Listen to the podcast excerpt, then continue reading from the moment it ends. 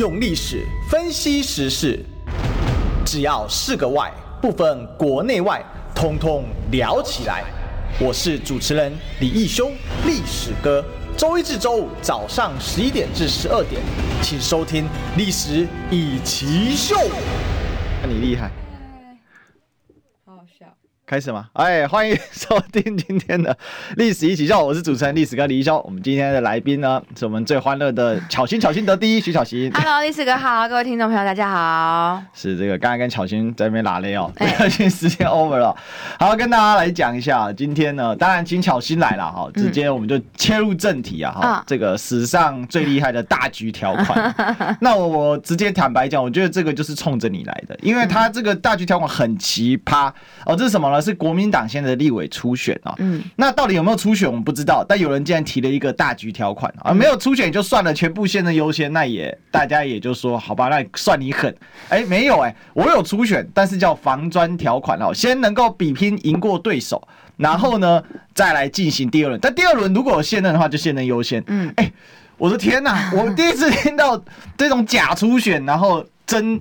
现任优先条款。嗯，我昨天去跟媒体界哦，就晃了一圈，就是问说，那你们的消息来源是什么？那为什么会突然有这样子的事情？就是我昨呃。前天跟昨天我都是，因为很多人都以为说啊，你就发一个文，不是我私下我跟媒体我就会另外查证说你们当时到底发生什么事嘛。那后来就有人告诉我说，是因为有一份民调哈在广为流传，那这个其实在媒体界里面流传，对，那这个呃很多人在问说这个来源是什么哈？比如说就是朱凯翔不演的新闻台，他脸书上写的那个民调，嗯，它来源是什么？其实我在几天前我也有收到，那它的来源呢？后来我知道是某一个。网络媒体，他们私下做了之后，也有把这个 pass 给国民党中央，就让他们参考。那他针对几个选区有做，这一批次做了三个选区：内湖、南港、中正、万华跟松山新义。好，那做了三个选区，然后呢，他做这三个选区之后的结果，就 pass 给党中央。嗯，pass 给党中央之后的两天，那。就出现了这个大局条款的传闻。那这个大局条款传闻呢，就我跟记者查证，第一时间我去询问他的时候，他告诉我说，党中央是跟一些人，好，没说是谁，一些人在讨论这个方案是不是可行。那他听到，他就先把它写出来了。嗯，然后我就说，那是。哪一些人呢？那后来现在情况怎么样呢？然后等等，他就说他再帮我去问。那等到那时候我就发文嘛，因为我确定说真的有这件事情之后，那是资深的政治记者嘛，我就在我的呃脸书上写说，觉得是反对这个状况的，因为这样的话，我觉得重关键在于他不是选出比较强的人啦。嗯，你任何制度只要是选出比较强的人，我觉得。那就算对我有一点不公平，那我努力一点变强就好啦。嗯，可是最后这个制度它有趣的点在于说，就算你是最强的，你已经努力到极限了，但只要对方可能比如赢民进党一趴，对，明明很弱，他一样照样被提名。那这样的话，好像我根本没有参加这场初选一样，那这变成是一个局外人的角色嘛。嗯、好，那后来呢？哦，记者又再打电话给我，那就告诉我说，哦，后来党中央又跟他改口说呢，哦，这是别人给他们的提议，他们绝对不会采纳哦，哦。所以这个事情就是已经，我觉得胎死腹中，见光死了。嗯、那我觉得见光死也就没事了。我就有讲说，那我也相信国民党不会提出这么蠢的初选，因为摆明另外一边民进党他很清楚，没有现任优先。大家公开来初选，而且其实民进党这种初选的做法是行之有年，嗯，甚至在议会层级的呃这个呃过程当中，每一次都会淘汰掉一些人，对，立委层级也每一次都会淘汰掉一些人，而且都是现任的，是，所以他们的现任立委都非常非常努力，因为如果你不够努力的话，你。你输给别人，那你就拜拜了。他们是非常现实的。民进党这这几年来有很多现任的立委在初选过程当中是被淘汰掉的。其实有个很有名的例子啊，叶宜津啊，叶宜津就是啊，对啊，现在跑去做监委了。是啊，那 哎，养老了。那其实呃，国那个民进党还是会安排他们，嗯，可能有合适他的地方可以去嘛，也不会因为你今天初选输了以后，你好像就失业了。没有，他只是说在立委这个，因为立委是民意代表，所以谁出现本来就是看民意。那可是像政务官，不是属于民意代表，是属于在比如说总统、呃行政院长，他觉得谁适合哪边，有他的专业就去哪里。所以民意代表跟政务体系是行政体系是两件不同的事情。民意代表就算民意他觉得说，哎，我希望换新面孔，也不等于说你的一切被否定了，还是在行政的体系里面有你可以发挥的空间。对，所以我觉得这两件事情是分开的。所以其实昨天就已经没事了。那大家可能很好奇，说为什么我昨天会落泪？对啊，其实我今天眼睛都哭肿了，有一点肿。其实因为就是都辉文哥啦，然后辉文哥他就问我，他就说他当然是帮我讲话哈，大家不要骂辉文哥。辉文哥是为了挺我，那他喜欢这样就是这样讲，他就说什么希望国民党真的搞一个很不公平的制度啊，就把徐小新干掉啊，你就把这么就是有战力的人就把他弄掉，就不要他，让他脱党去选呐、啊。然后呢，这个钳子姐就问我说，那你你你会脱党吗？嗯、然后我听到我就突然觉得很难过，觉得说我好不容易加入一个政党，在这里熬这么久，为什么我要脱党？我就说我不想，所以我不是因为大家听好，不是因为大局条款落泪哦，我是因为人家问我说你要不要退党，我不想退党，我觉得我为什么要退党？我又没有做错事，我为什么要退党？就为什么？不能争取一个公平的初选就好了，还要这样子弯来弯去之后，然后弄到最后要退党。我不想要那样的事情发生，所以听到的时候就蛮有感触的。一方面也是感动慧文哥，就是挺我嘛；二方面也是觉得说，真的是好不容易加入，熬了十几年了，那当然是希望继续下去啊！怎么会想要退党呢？嗯、是，其实要能够爬上来，真的是很不容易。嗯，那我想要不要退党？要不要退党？嗯、我想是昨天这种情形呢、喔。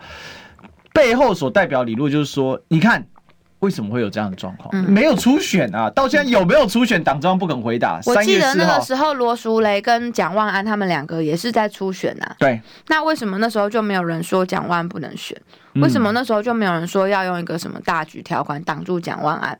甚至他整个呃民调的方式还蛮偏向说让新人有机会出现。那时候我也没有反对蒋万安，因为我觉得让年轻人有机会，然后他也蛮优秀的，试试看没有不好嘛。但那个时候也是就是呃对他来说，就是也不会有人去特别讲他什么。那我就觉得说，那也不能因为我自己没有家世背景，然后每次都是挑我来打，这个没有道理啊。哎，直直白来讲，这个 大局条款哦，就是一个很坏的一个现象。因为从它的设计的逻辑来讲，那本身就是一个，你你知道吗？如果说你今天全部都是现任优先哦，我觉得那就算了，嗯，哦，因为都是现任优先，OK 啊，反正就难看嘛，嗯，吃相难看嘛，就要自己拱自己。那大家就说啊，那你就是吃相难看，那你也要谈这个吃相难看的罪名。哦，那如如果是正是这样，我相信巧芯虽然会很严正的抗议了，哦，但是如果真的被他这样凹。那有的时候就看看再怎么处置，可是今天不是，今天说没有，我有初选哦，然后来一个防砖条款，防砖条款之后，哎，抱歉，现在优先，嗯，我靠，可以这样子的，那这。婊子还想立贞节牌坊，真的，我就觉得这个就很有点过分了，这摆明就在恶心人呐，我是这么看的。嗯嗯，所以第一时间我就觉得说，哈，这个我们就是这样很忙，然后我们在外面在讲陈宗彦的案子，我们等下也会提到嘛。然后在打仗的时候，为什么你你不打就算了，还有一群人在后面不知道干嘛，然后想一些有的没的，这是让我觉得比较遗憾的地方啦。因为我觉得大家都喊团结，但团结的争议并不是说我们去那边私相授受，或是说。去择一个大家可以接受的办法，这样子而已。我们团结应该是每一个人都努力的去把民进党的问题监督出来。那每一个人都在竞争，说谁打对民进党比较有办法的时候，那就是一个良性的竞争，那就会自动的把大家团结在一起。所以我觉得团结是要在每一个人都试图在这个竞赛场上展现最好的自己，然后另外的人，因为你很有企图心，你觉得他。那么好的话，那我要比他更好，所以我要比他更努力，我要查出更多的资料，我要翻出更多的资讯，然后彼此之间在我们明明是同党的，但是我们不断在竞争。我最近在看一个那个，我还没看完，都没时间看那个《蓝色监狱》，一个日本的动漫，他就在讲一个团队的建立，他就在讲说呢，日本人，日本人他们呃比较擅长打棒球，不擅长踢足球，为什么？因为棒球是。其实台湾人也一样哦。棒球是你在每一个位置上面就把你的本分做好就可以了。嗯嗯、你只要一直练习你的位置上该做的事情。可是足球不一样，足球需要灵活，足球需要弹性，足球需要得分。足球不只是跟对手的阵营竞争，你们自己也在竞争。因为踢进去的那个人就是明星，每一个人都想要怎么踢进去，即使他有分前锋、后卫等等的。但重点在于你要把球踢进去。对，所以呢，这个就很适合，比如说欧洲跟美国他们的那种风格，就是哇，非常的竞争。他们就强烈竞争的。对，所以呢，他们其实是。自私的，可是这个自私，你看美国人其实欧洲他们很自私，所以他们很强。可是自私不代表不团结。嗯，其实很多人觉得自私等于不团结，没有。你透过一个制度，然后你让自私发挥他的团结，那才是真正你打都打不动的团结。怎么讲呢？比如说我在球场上有一个人，他表现超好的，可是你也想要表现啊。那可是如果你表现是。爱了他，爱了全队的话，那你们全队都赢不了。对。可是如果你的表现是因为你知道他很强，所以你协助他，然后你也会变强，然后这就变成一个团队精神。所以他还是本质是自私的，因为他想赢，全部的人都可以一起赢。可是呢，他是团结的。因为呢，每个人都发挥自己的能力在场上，然后表现得最好的时候，你就会被看到，然后你们的队就会赢下来。所以这是我在那个蓝色监狱这个日本的动漫里面看到他讲的一个概念，我觉得套用到政党上面完全符合。因为我们不像棒球一样，我们其实比较像足球，是每一个人其实都是在互相竞争的。是，我们是同事，我们是同才，但我们也在竞争。就像是我跟洪威议员。他当时是议员的时候，现在是立委。那时候就有人在讲嘛，二零二二年的很多的主题是我们两个互相打出来的。对，我们两个是竞争对手，我们两个在同一个选区，我们两个没有互相攻击，可是我们两个是某种程度有默契的在比赛，谁可以把民进党拉的比较下来。对，所以他打林之间中华大学的论文，那他的专业，我去检举在台大这边的学伦问题，然后去比较那个比对那个论文，那就变成一个中华一个台大。他跟周玉蔻在。呃，这个过程当中哇，吵成一团。嗯，那我协助的是什么呢？我去订了看板，做投给陈时中，就是支持周玉蔻，在全全台北市各大。大看板去做这件事情，那我在帮他，那他等于也在帮我啊，那我们也在互相竞争啊，然后就让人民选说，那你觉得谁比较好，让你来投，结果我们两个都是高票当选，是，然后我们彼此也看到对方的战力，所以他去选立委，我支持他以外，我们还成立了快打部队，然后成立快打部队就是帮他在整个攻防上面一起去作战，那我觉得这就是团结啊，我们有没有竞争？我们绝对有竞争，我也不跟大家讲假话的，我们在议员选举就是竞争。对手，他不想当第一名嘛？他一定也想嘛？我不想嘛？我也想嘛？可是我们用什么态度面对这件事情？嗯、我们用良性竞争的态度面对这件事情，然后制度是公平的，就是大选嘛，让民众来决定他们要投给谁。是，我觉得巧心讲这个哈，就充分展现了这个国民党缺过去所欠缺的一个品性，嗯，或者一个直性。直白讲哦，民进党在竞争的时候，民进党党内初选更也是非常凶狠的、啊。嗯，你尤其像看我们以前高雄市长那个初选，那吓死人了，都是几个亿、几个亿在丢，彼此之间的泥巴大战。但是他们的逻辑是这样：狼群在对战，不是消灭狼群的个体，嗯，而是选，而是选出一个狼王。嗯嗯，狼王一出，所有人皆服，万狼皆服。嗯，之所以人家说民进党叫狼群呢、啊，哎，国民党不是啊，国民党看到要赢了。哎、欸，那里有一块肉，好，民进党呢是选出一群狼群，选出一个领头的狼，大家一起冲过去抢那一块肉。国民党传统有一些人的性格是，哎呀，那里有一块肉，好，我先把我旁边的同伴都咬死，咬死之后呢，我要去抢那一块，就发现人家民进党是乌妈妈的一群混过来，然后你剩一匹狼，你就被咬死了。嗯，我我觉得这个是刚才巧心所讲到这个精神，但是很显然哦，我我直白的，恕我直白讲，有一些人真的不懂。嗯，尤其是过去习惯国民党那种旧的那种 style 的人，嗯，哦，我们说就是老一辈的，他们过去可能习惯于这样的氛围，所以他们不了解嘛。他现在把竞争视为洪水猛兽，小心。嗯，确实哦，很多人就觉得说啊，不要竞争啦，然后这样子会受伤啊，会伤害团结和气，对，会伤害团结。我们要团结更好，最好是不要竞争什么的。然后好像彼此讲一两句话，然后就会受伤。可是我要讲，我们今天做出来做政治人物的，会是细皮嫩肉的人吗？嘛。如果你是一个细皮嫩肉的，像就是玻璃一样，你一摔就破坏，那你根本没有资格在这一行上面。因为民进党更凶啊！你不要讲我们党内了，大家彼此之间还都会克制一下。民进党更凶啊！如果连自己之间的小的竞争都要觉得说哦好痛哦，那你到外面你要怎么去面对民进党的竞争呢？你就很难嘛。对，所以我我会觉得说，我对于自己党内，比如说好有人对我有批评，有人对我不满意，我完全我完全不会怎么样，因为我觉得那是每个人他喜欢的类型不同，有的人喜欢我这型的，有人喜欢别型的，这个很正常。那所以，我这一次其实主要是针对这个制度面的，因为你要所谓的细皮不细皮嫩肉，但不受伤的前提是你要先有公平的制度。你有了制度之后，我们在这里面的制度里面去，当然选举还是会有互相碰撞的时候。可是这个碰撞，我不会因为被碰一下，然后我就受伤了，然后我就觉得我一蹶不振了，不会嘛？包括你选完以后，当然你有一个公平的制度之下。输的人就是支持赢的人呐、啊，对啊，我也没有确定我一定会赢啊，对啊。如果今天我的竞争对手赢了，我绝对是支持他的啊，因为我已经拥有了一个我朝思暮想想要的公平制度，我已经拿到我想要的东西了。那这个游戏规则是我想要的嘛，大家都可以接受的嘛。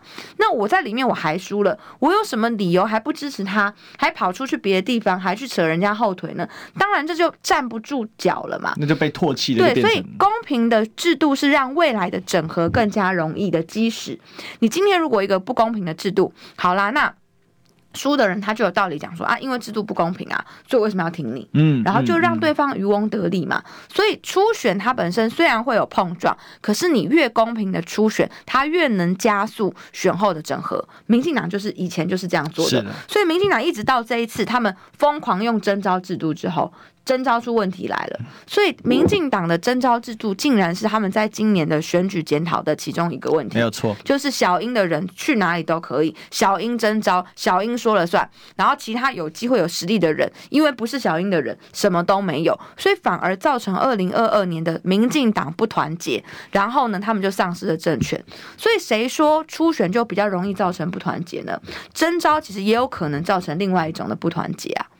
其实讲白了哦，这个人哦，就讲一个字啊，叫理啊。嗯，那个这个理是什么？这个理呢，就是说你必须要公平公正嘛。嗯，而且你要公开啊。嗯，我我直白讲，巧先，我问你一下啊。嗯，如果今天初选制度定出来，结果贵选区跟其他选区不一样哦，这其实不是没有发生过啦。哈，上一届其实就发生过。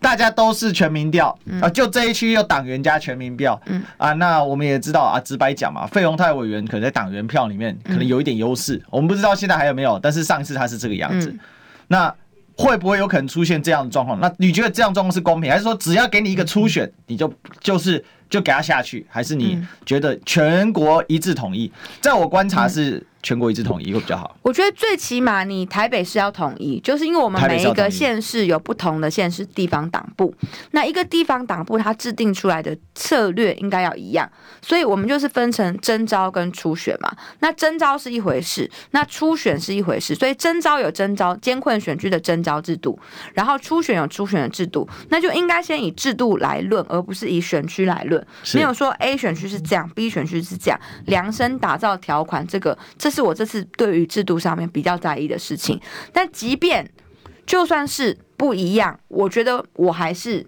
能够获胜，我我相信我只要够努力，我还是有机会。但是因为这次的大局条款已经不是在比我努不努力，所以那时候媒体一开始丢给我的时候，我是回应说，不管制度是怎样，我觉得我都还是有机会吧。然后他说，你要不要再仔细看一下？你 看一下。好，看裁判说哈，那这样不就变成初选与我无关吗？哈，就与你无关，对，与我无关啦。所以我就想说，哈，怎么会是这样？哈，但总之呢，哦，我当然是希望说，我争取的目标是台北市。的初选机制以一致为原则啦。那如果真的是有人需要说啊，这个怎样怎样，那也不是不能讨论。我也不是说哦，我说了就算，我说了就对，我也没有这样子。那但我觉得要求说初选大家每一个选区。的方式一致统一，应该还是算是蛮公平、很蛮合理的。所以我就想到那个干，一开始谁想到这个大局条款，真的是太北了，嗯、真的，我只能讲真的很北了。为什么呢？因为有出权啊，防专条款，哎，岂有此理哦！还有什么防专条款过之后，哎，不派最强派二军？这这是什么样的球队的思维啊？因为我必须说哈，你如果看到那个民调的话，你就看到说，哎、欸，虽然在那那份民调里面哈，呃，我姑且不论是我确定是某媒体做的啦，嗯、电子媒体也直接这样讲，大家都可以猜到是哪一家 有在做民调的哈，有在做民调的。然后，呃，如果按照他的民调里面的内容来看的话，那。呃，我跟费委员目前是我领先嘛，好，这先不说。但是我们看跟民进党的部分，我如果可以领先徐淑华到百分之十一十二，嗯，那费委员领先大概百分之五，那我必须说，这个差距在整个选战的过程经过消耗，确实不见得说一定能够赢的。虽然他现在是小赢的情况，所以照理来讲，一个政党，那你应该要提名说赢民进党赢比较多的，不可能说去提名赢民进党。赢比较少的，那这很奇怪嘛。嗯、所以我的我的作风那是，我希望我们潜在的对手如果是徐淑华的话，那我就是赢他十二趴、十五趴、十八趴，继续往上赢下去嘛。然后因为我赢他赢很多，所以民国民党就提名我，因为觉得我最有机会赢他。我我以为我们办法应该要是这样。那现在当然因为原本的大局条款已经胎死腹中了，是那或许我们的制度会是这样。那这样就可以激励大家啊，就不管是激励我或是费委员都一样啊。我要跟那个人选嘛。那我就要赢他更多啊，尽可能赢最多。对，那我就要开始收集他的资料，我就要开始把他的问题也揭露出来，我就开始跟他作战嘛。那这个时候大家的战力就起来了，就会变成一个良性的竞争。我跟费永泰两个人不完全不需要说吵来吵去的，我们两个针对许淑华一个就好了，二打一还不爽吗？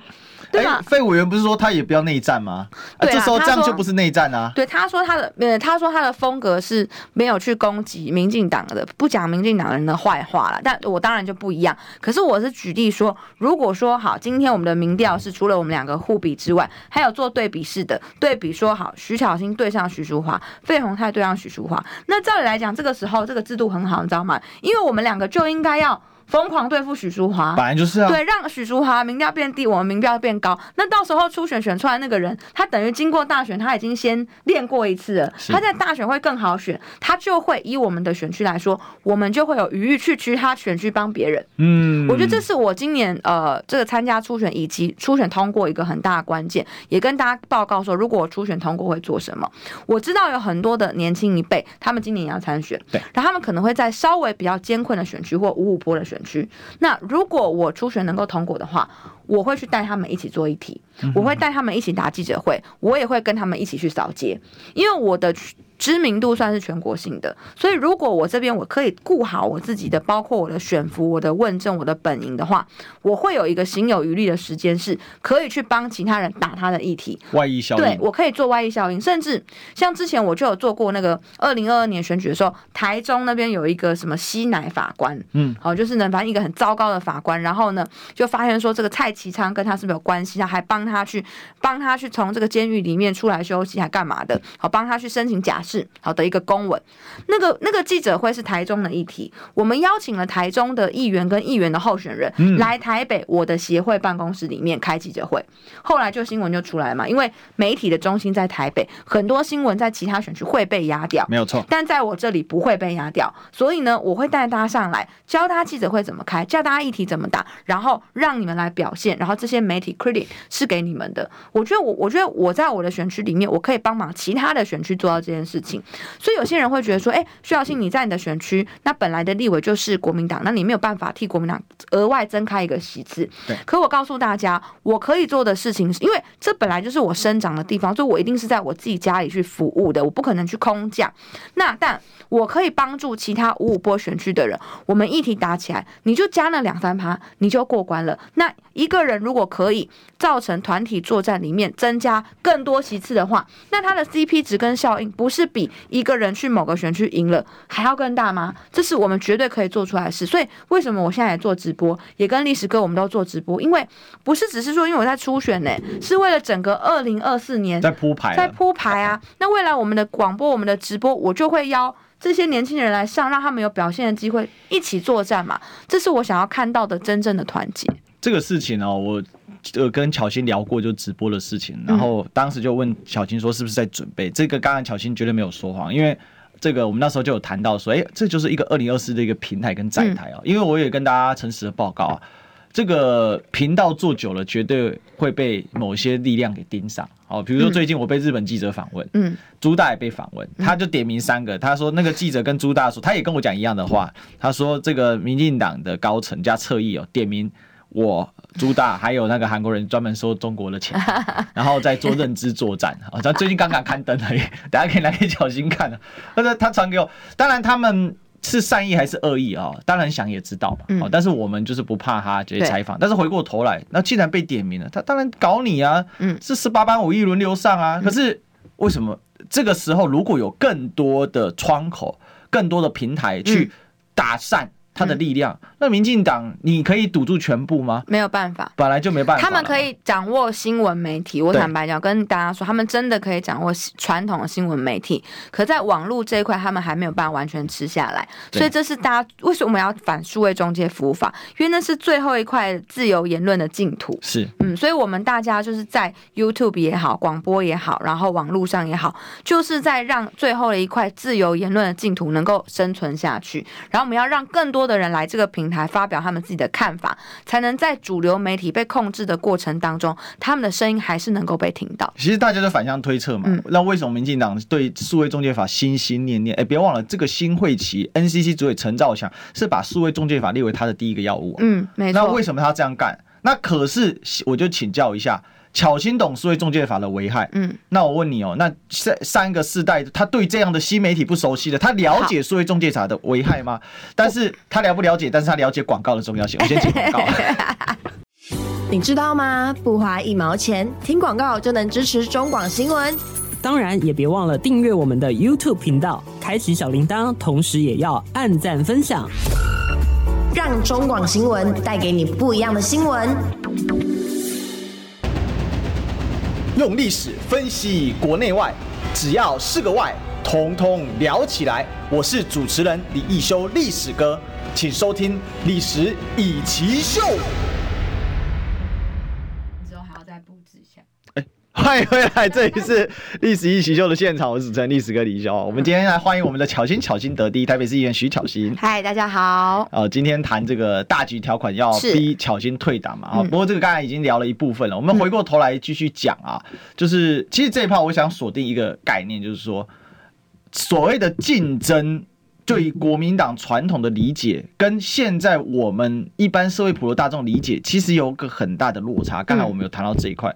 那巧心，你觉得现在国民党内是不是还是有很多人不能接受这一种所谓其实竞争就是一个选出最强者的概念？呃，确实是这样子，这也是我这一阵子其实也不是压力大，就是有时候会觉得有点阿杂的原因，因为我会觉得说，呃，要一直解释很讨厌。对，国民党不是。国民党不是知道自己在年轻人的支持度上是不足的吗？对啊。那我今天的存在跟我今天的做法，不是就是因为我知道国民党不喜欢年轻人，所以我希望拉年轻人进来。哎，可是我发现一个问题，哎，因为这个以前常常党中央啊。嗯这国民党年轻人是负责端茶倒水、准备椅子。哎，四十岁还是年轻人啊？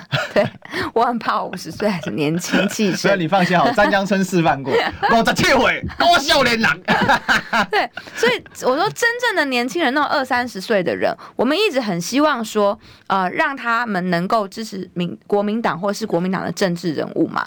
那所以我要往这个方面努力去进行嘛。那但是问题是，这个时候有时候你你展现出来的态度或是你的做风就会跟最传统的这种呃国民党的支持者或是长辈，他们心里的期待会有落差，他们就会希望说你要变得跟他们一样。对。可是我很纠结的是，我知道你们是为我好，可是当我变得跟你们一样的时候，那我就没有特色了。那那些年轻人他也不会再支持了，我们又回到原点了。嗯。所以我一直在抗拒这件事情，一直在。呃，这个两边之间做一个思想的斗争，我坦白讲，真的是这样子，这是让我觉得呃比较难受的地方，因为我一方面知道要吸引年轻人，你要用什么方式，好。二方面是，那党内又会希望我成为什么样的人？但是我必须要特别肯定一个人，就叫做黄吕锦如主委。嗯，哦，他呢，他每次都跟我讲说，每次看你们几个哈，他要点几个人，要包括我，每次啊，就是都讲一些奇奇怪怪的话，我都不知道你们在干嘛。哎、欸，结果后来结果都很好。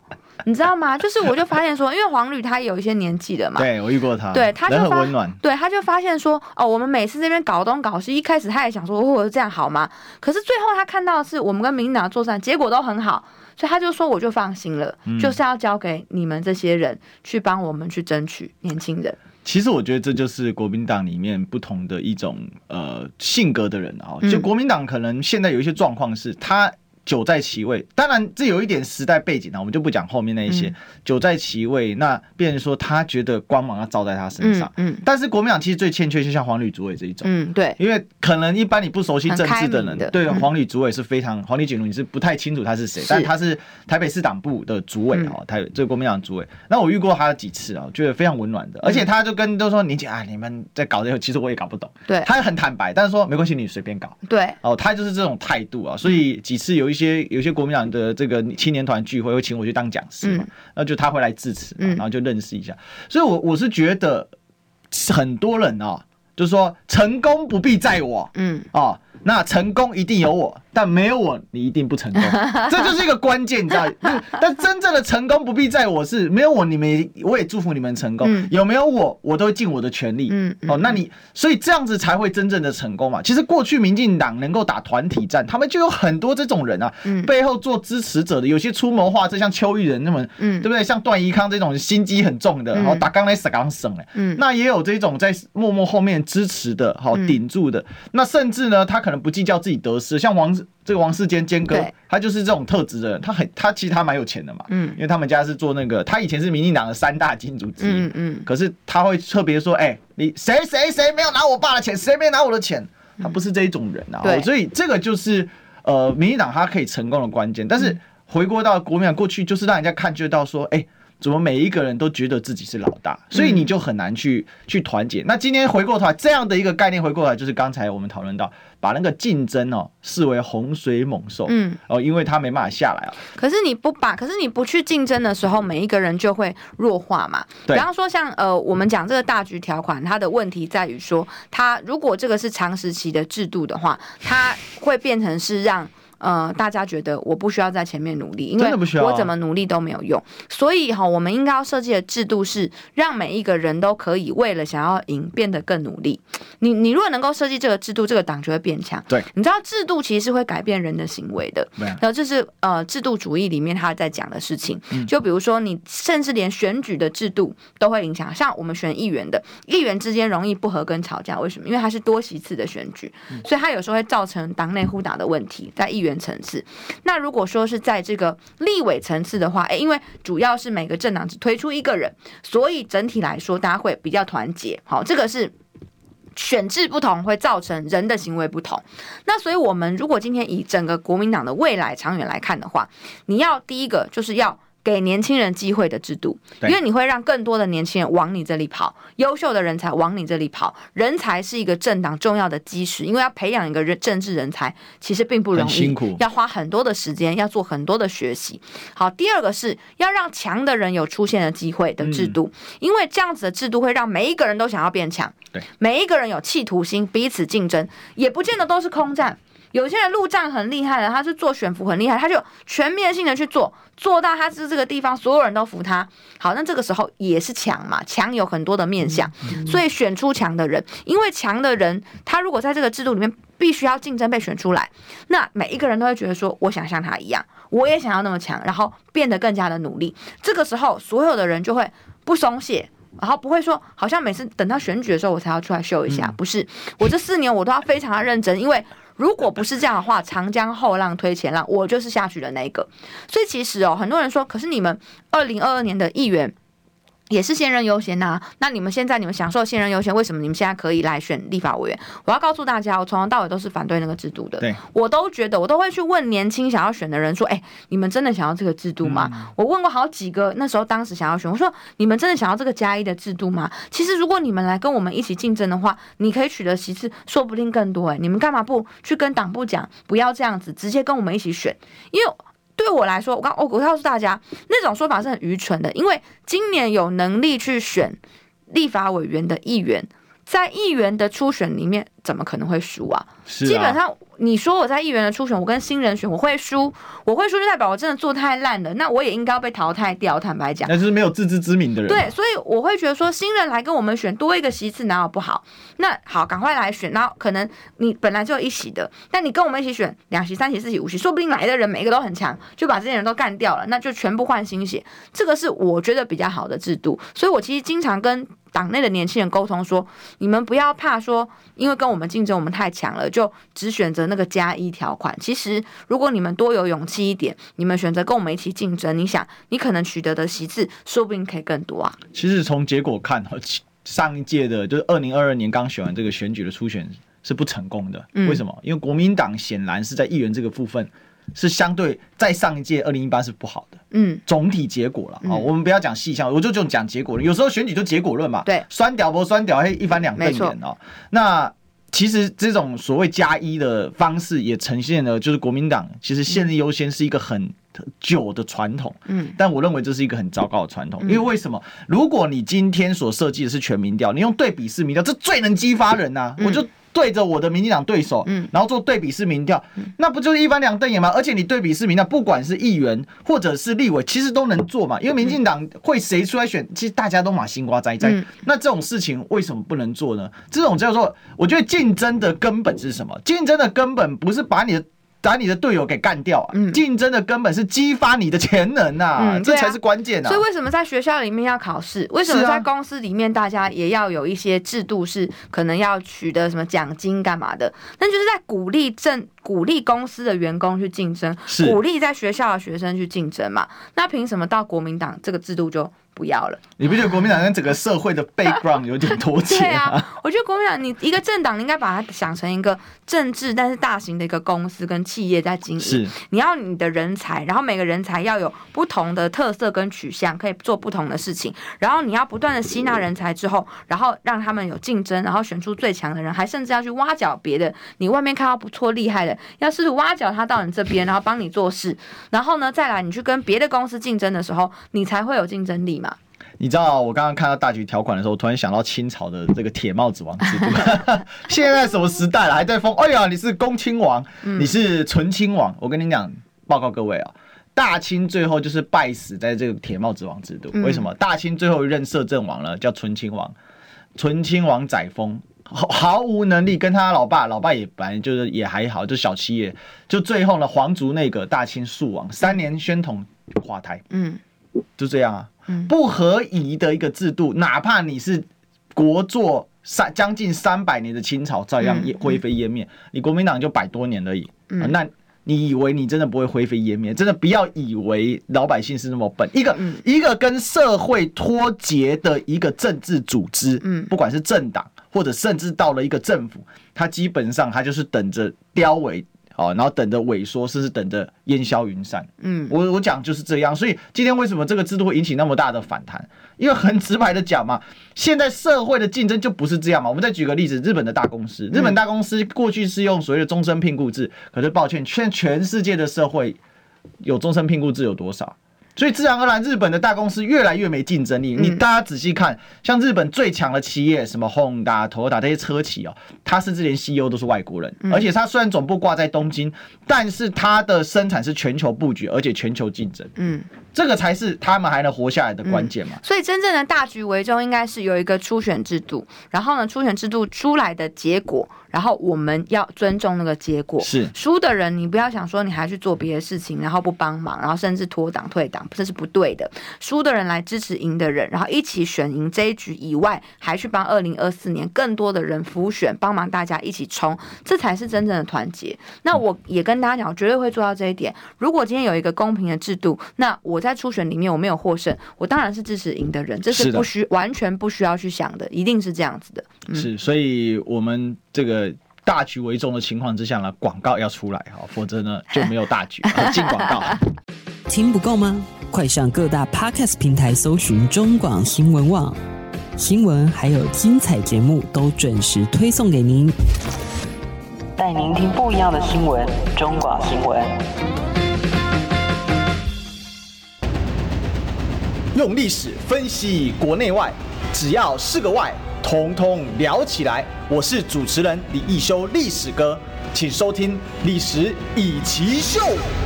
欢迎回来，这里是历史一起秀的现场，我是主持人历史和李一修。我们今天的来宾是我们巧心巧心得第一徐巧心。大家好，是这个我们刚才这个在线上的抖内还没念完啊，我们要感谢一下大家，今天大家好热情哦。这小蝼蚁说形象清新，战力强劲，为民前锋，巧心第一，加油，历史可以加油，谢谢。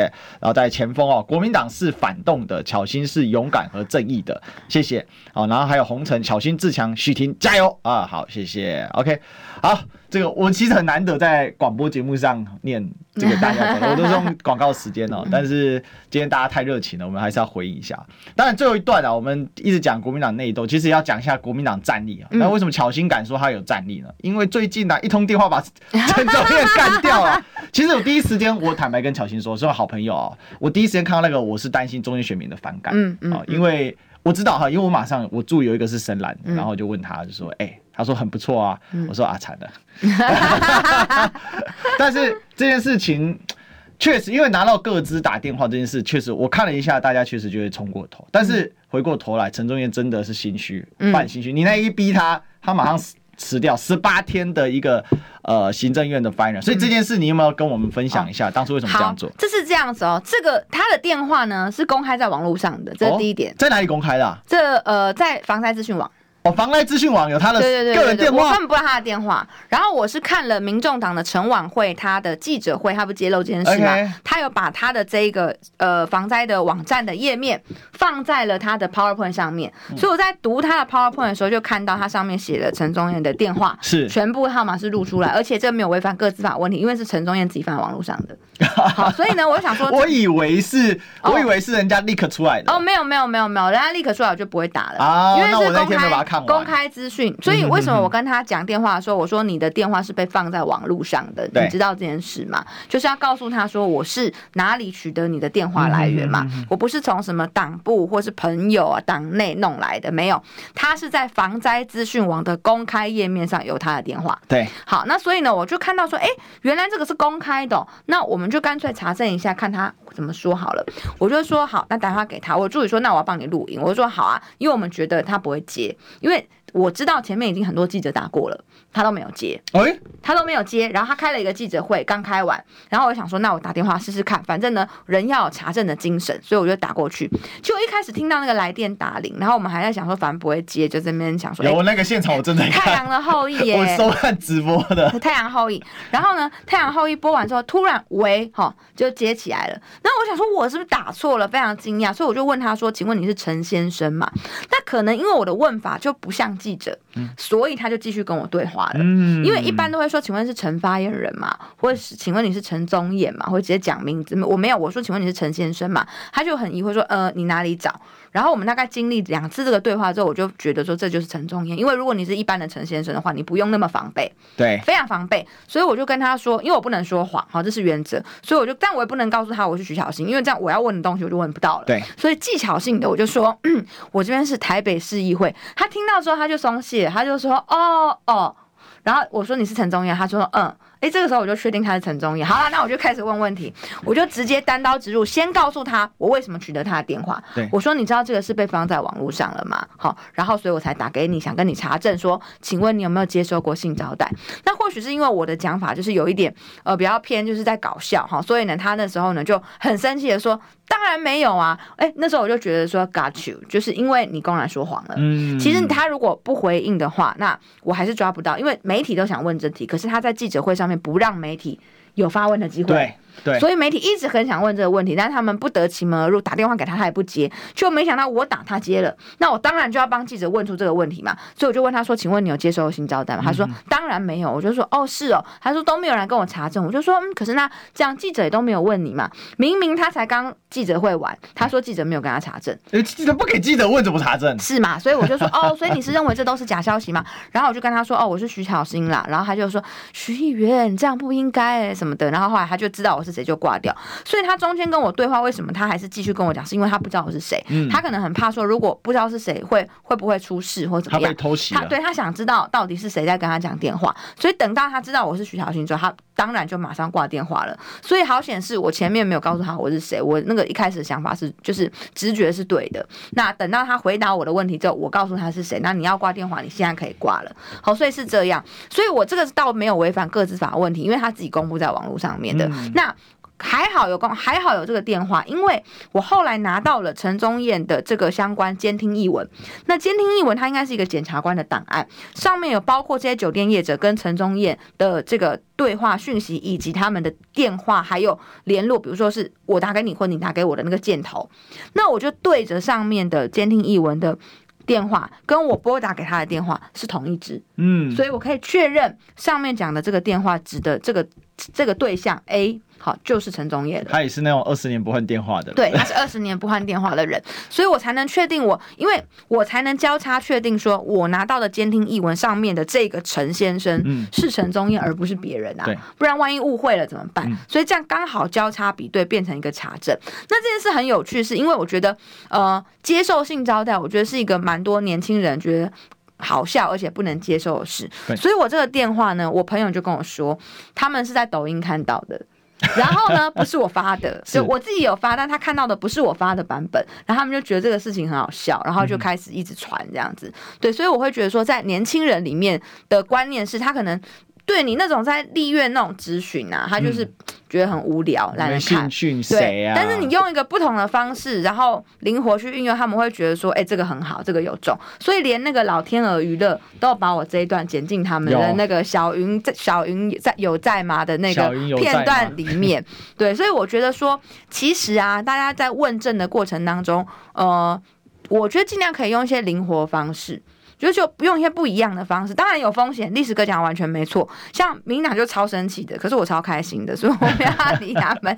但是呢，民进党很愤怒的要支持费鸿泰，对，民进党很生气，然后还要说这个徐巧芯太不入流啦，怎么可以把这件事情当玩笑呢？见猎清洗的嫌疑，我告诉你，嫌疑可以去掉，我就是见猎清洗，因为你干出这样的好事情，你去，哎、欸，你这个是涉及贪污、欸，哎，是，然后丑闻，哎，那。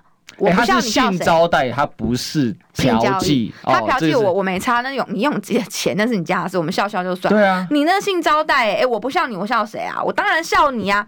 我我问大家，换过来，如果民进党。这件事发生在国民党，民进党会不会笑？拜托父亲节。对啊，当然是笑死嘛。所以，哎，凭什么？你看，我们国民党就是太作茧自缚了。我就会觉得说，我管你啊，见猎心喜的嫌疑吗？没有嫌疑，本人就是本人就是见猎心喜，可以把问号拿掉。对，自信点，自信点，没错。其实我觉得这件事情第一时间确实我我感到不妥，是因为我以为是个资。那如果他公开的话，那。这件事情，当然他们就会攻击呢。徐小新全国不分区议员啊，嗯、哦，那那我就说，那你请问你们约束了王浩宇了没有？嗯、你们约束了王定宇了没有？这两位天天全国管透透啊。嗯，而且王浩宇是被选民罢免的，我的选民都非常支持我。你看我在第二任选举的时候是拿到选区里面的第一高票，所以如果我现在做的事情是我选民不喜欢的话，他会用选票告诉我。我们才刚选完二零二二年，他们给我第一高票，代表他们觉得我这样的问政方是他们喜欢的，所以我当然可以继续做下去。如果我第一次选我拿两万三千票，第二次选我只拿一万五千票，那我不能再这样干了，代表说大家不喜欢嘛。对。可是我第一次选是拿两万三千票，我第二次选拿到了两万七、两万九，那那。这个两万九，那这个选票的话往上了嘛？那往上代表什么？往上代表大家觉得你这样干做得好，那我当然是继续做，不然嘞，我就是反映选民的意见，选民喜欢我做什么就做什么。其实讲白了，就是大家对民进党那一套掩盖是非、问过是非啊，然后没有给公平正义的那个套路，很痛恨嘛。嗯，那为什么现在巧心能够检举千堆雪？这事情也背后会反映嘛？那就是说，现在我们的立法委员对于这些行政官员。炮火够不够用力？够不够猛烈？有没有跟上？不是休会，敢不敢？不对，不是休会就要休息。对啊，哎、欸，我现在也在休会期。对啊，大家都在休会啊。我四月才开业，是，所以这段时间反正是空着的。那就除了选民服务跟跑团，我还有很多空闲的时间。那要么我就去旅游跟休息，要么我就作战呐。那我做了我的选择嘛。那每个人选择不一样。那我还要讲，我现在要被民党抓。你知道那个郭国文他们昨天就在发讯息，就发脸书说什么这个事情就是剪掉的资料怎么会？泄密，要把那些人抓起来，然后公布的那些人有没有责任，也要把他抓起来。就我本人公布的，好不好？要抓来抓我，我是不介意啊，要抓来抓。他们现在一个说法，这是马英九的检察总长哎、欸，所以我这还发了一个文说，这个马英九这是前朝余孽啊。对，尽量来抓吧。然后监听译文是我公开的，但是我是了解法律的人，所以我公开的东西其实我都 select 过，所以其实他们是办不到我的。嗯、但只是他们就很生气，说不要再讨论陈宗彦了。你看这一群人拿着那些监听译文，就是政治攻击，不要理他们。好，他们就是不好好检讨自己的问题，嗯，然后要去检讨公开的吹哨者。我已经从纽基基氏足迹案公布陈时中他们办公室的那个分机号码，然后到这一次已经三次要被他们查办泄密了，是目前没有一次成功的。他们真的是好了啦，再演就不像。对啊，其实心虚啊。讲白就是心虚了。那陈宗彦十八天下台解释啊，为什么要下台啊？嗯，那么身体不适吗？那不然全国第一哦，那要不要开一个？再开一个节目给他？对对对对，就全国挖熊羊。啊，我想啊，其实这样的一个风格，呃，是国民党现在面临所谓社会冲击啊。你不要以为你用制度垄断，其实大家是不不满意的。好，所以呼吁了哈，还是要公开、公正、公平的。初选哦，这样子才符合社会的潮流啊！嗯、我们今天谢谢巧心，谢谢。好，大家听不愉这个听不过瘾啊，明天继续听啊，我们明天见，拜拜。拜拜。